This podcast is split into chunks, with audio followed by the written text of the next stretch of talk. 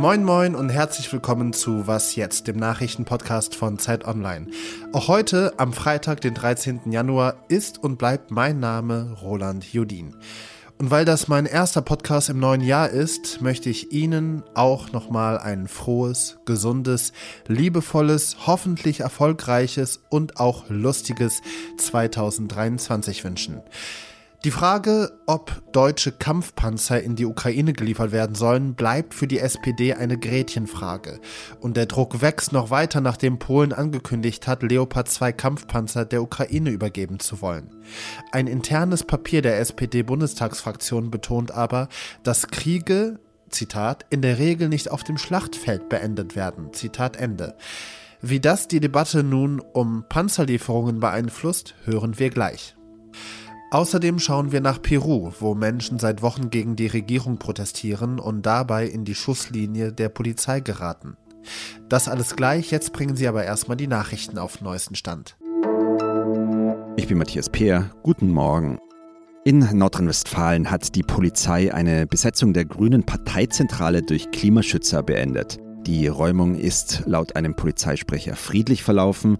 Die AktivistInnen kritisieren, dass die Partei den Kohleabbau unter dem Dorf Lützerath hinnehmen will. Dort haben sich Klimaschützer in unterirdischen Gängen verschanzt. Sie wollen damit die Räumung des Geländes aufhalten. In den USA hat das Justizministerium angesichts der Kritik an Präsident Joe Biden einen Sonderermittler ernannt. Er soll den Fund vertraulicher Dokumente in einem früheren Büro Bidens und in seinem Privathaus untersuchen. Ein Rechtsberater von Joe Biden sagte, dass die Dokumente versehentlich verlegt worden sind und dass die Überprüfung das belegen werde. Lisa Marie Presley, das einzige Kind von Rock'n'Roll-Legende Elvis Presley, ist tot. Die Sängerin starb im Alter von 54 Jahren. Schweren Herzens müsse sie den Tod ihrer wunderschönen Tochter bekannt geben, teilte ihre Mutter Priscilla Presley mit. Redaktionsschluss für diesen Podcast ist 5 Uhr. Werbung. Diese Woche in der Zeit? Die Bücher des Frühlings. 16 Seiten blühende Fantasie. Von gefährlichen Liebschaften, einer Flucht auf dem Mississippi und magische Erzählkunst. Das Literaturspezial zur Buchmesse in Leipzig. Die Zeit, Deutschlands größte Wochenzeitung. Jetzt am Kiosk oder direkt bestellen unter zeit.de/slash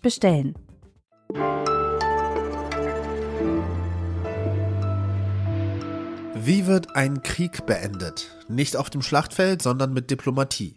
Das bekräftigt jedenfalls ein internes Positionspapier aus der SPD-Bundestagsfraktion.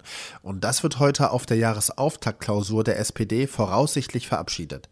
Gleichzeitig läuft ja die Diskussion, ob Deutschland Kampfpanzer in die Ukraine liefern soll oder zumindest ob die Bundesregierung Polen die Zustimmung erteilt, Leopard 2 Panzer deutscher Bauart der Ukraine zu übergeben. Fabian Reinbold leitet das Ressort Innenpolitik von Zeit Online und hat die erste Version vom Positionspapier gelesen. Fabian, was steht denn da drin? Was waren so für dich die zentralen Forderungen? Ja, einen der zentralen Sätze kann ich gleich mal zitieren. Der lautet, auch wenn es aus nachvollziehbaren Gründen keinerlei Vertrauen mehr zur gegenwärtigen russischen Führung gibt, müssen diplomatische Gespräche möglich bleiben. Zitat Ende. Das ist ja also die Betonung sozusagen einer Kernidentität der SPD. Sie betonen klar, mit Putin kann man derzeit nicht vertrauensvoll sprechen, aber sobald es irgendwie wieder möglich sein soll, wollen wir das nutzen. Das ist also sozusagen eine, ja, eine Selbstvergewisserung, ein Anspruch und auch eine Forderung, die die SPD-Fraktion da erhebt.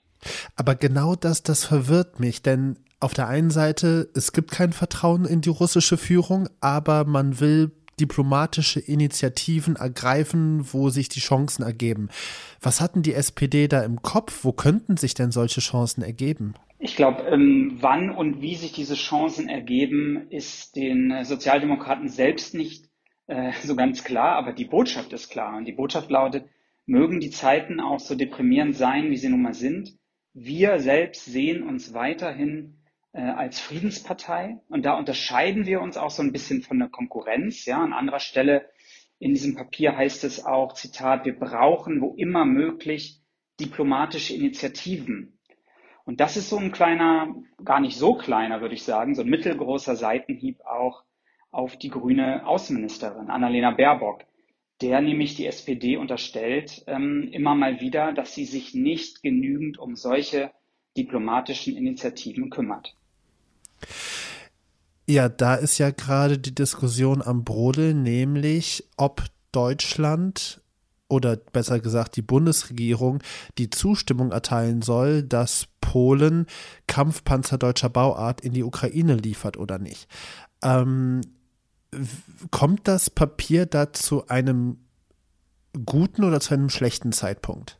Tja, sowohl als auch wahrscheinlich. Also diese Diskussion, die nimmt ja Fahrt auf, ganz egal, was jetzt in diesem Papier steht. Das ist schon mal klar. Da ändert sozusagen auch dieses Papier vordergründig gar nichts. Aber in Ost Osteuropa, du hast gerade Polen erwähnt, dass die Panzerdebatte ja gerade forciert. Da wird so etwas natürlich auch wahrgenommen. Und da nährt so ein Papier wieder einmal, muss man sagen, leider wieder einmal auch Zweifel an Deutschland, an der Bundesregierung und an der Entschlossenheit Deutschlands. Ein internes außenpolitisches Positionspapier also, das die SPD selbst versichern soll, dass sie noch eine Friedenspartei ist, außenpolitisch aber den Zweifel an der Bundesregierung nährt, sagt Fabian Reinbold, Leiter des Ressorts Innenpolitik von Zeit Online. Danke dir sehr herzlich. Danke auch.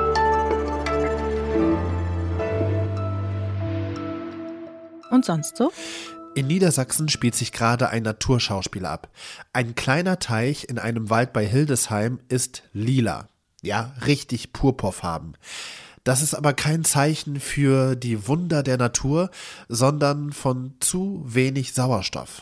Dadurch gärt das Wasser, es entsteht Schwefelwasserstoff und bei Gewässern in ungünstigem Zustand kommen häufig auch Mikroorganismen dazu, wie zum Beispiel Purpurbakterien. Die sorgen dafür, dass das Wasser eben lila schimmert. Ein lila Teich ist also vielleicht schön anzusehen, doch die Behörden raten vom Betreten ab.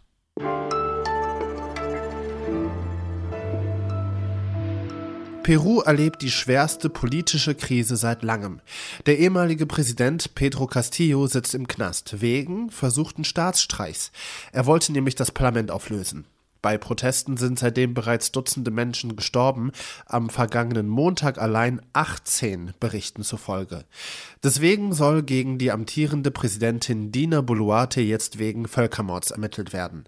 Höchste Zeit also, das alles mal aufzudröseln und zwar mit Hilfe von Hildegard Willer. Sie ist Journalistin und lebt seit 23 Jahren in Peru. Hallo. Hallo Roland. Hildegard, lass uns mal verstehen, ähm, was in Peru gerade abgeht. Viele Menschen demonstrieren gegen die Inhaftierung von Pedro Castillo. Warum demonstrieren der Menschen überhaupt für einen Ex-Präsidenten, der mutmaßlich einen Staatsstreich geplant hat? Also die Leute protestieren eigentlich nicht für ihren Präsidenten Pedro Castillo, weil der so gut war, sondern es geht darum, dass die äh, protestiert wird im Süden des Landes, in den, in den Regionen Cusco und Puno, die ja vor allem für Touristen sehr bekannt sind und die auch am meisten indigen äh, verwurzelte Bevölkerung haben in Peru. Und äh, Castillo war einer von ihnen. Peru ist ein äußerst rassistisches Land. Es gibt eine starke Diskriminierung. Die Erfahrungen der 500-jährigen Koloniegeschichte sind noch sehr präsent. Und äh, deswegen äh, war es einfach die Tatsache, dass Pedro Castillo als ein einfacher Bauer, ein Indigener, in den Präsidentenpalast kam. Das war ein großes Identifikationszeichen, vor allem für die indigenen geprägte Bevölkerung im Süden des Landes. Sie sind total empört, nicht nur, äh, dass Castillo abgesetzt wurde, sondern auch, wie sich vor allem das Parlament, das äußerst unbeliebt ist, und zwar im ganzen Land, wie sich das Parlament letztlich über seinen Sieg gefreut hat, eine Art Pyrrhus-Sieg, denn ich meine, äh, Castillo stand ja unter Dauerbeschuss des, des Parlaments seit Beginn seiner Amtszeit. Und das hat dann eigentlich die, die Proteste nochmal ausgelöst, die natürlich durch die verschiedenen äh, Morde, muss man sagen, das Vorgehen, das starke Vorgehen der Polizei noch verstärkt worden sind. Du hast es eben schon gesagt, es sind sehr viele Menschen gestorben schon bei den äh, Protesten. Jetzt hat ja die Generalstaatsanwaltschaft sogar angekündigt, gegen Dina Boluarte, die aktuell amtierende Präsidentin, zu ermitteln wegen Völkermords. Ähm, weißt du, wie da der Stand ist? Ja, die, die Mühlen der Justiz malen langsam in Peru und, und, da läuft viel. Also was vielleicht so sagen, also dass es ja 40 Tote gab, ist innerhalb von, also ich glaube 20, 20 vor Weihnachten und jetzt beim praktisch bei der Fortsetzung der Proteste schon wieder an einem einzigen Tag 18 Tote in Juliaca, das ist in der Nähe des Titicaca-Sees. Äh, ja, wie kann man das eigentlich erklären, dieses Vorgehen der, der Polizei? Auf der einen Seite mit ich glaube wirklich mit Unkenntnis, wie man, wie man solche Proteste auch gewaltlos äh, befriedigen kann. Dann die Angabe wahrscheinlich auch, also die Ansage, der Auftrag, das so zu machen. Und der Hintergrund ist natürlich, und so wird es auch gelesen von ganz vielen Leuten, äh, und sozusagen die Indios, die kann man ja einfach abknallen. So wird das gelesen von, und das ist die große Entrüstung von, von vielen Leuten. Sagt Hildegard Willer, Journalistin aus Peru. Und das war's hiermit von Was jetzt? Heute Nachmittag, da begrüßt Sie mein Kollege Moses Fendel im Update. Mein Name ist Roland Judin. Ciao und starten Sie gut ins Wochenende.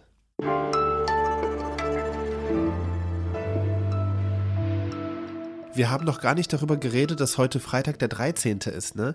Also wenn Sie abergläubisch sind oder irgendwie befürchten, dass Sie heute vom Pech verfolgt sind, dann stellen Sie sich doch einfach vor, Sie wären in Griechenland. Dort gelten nämlich Dienstage, die auf einen 13. fallen, als Unglückstage.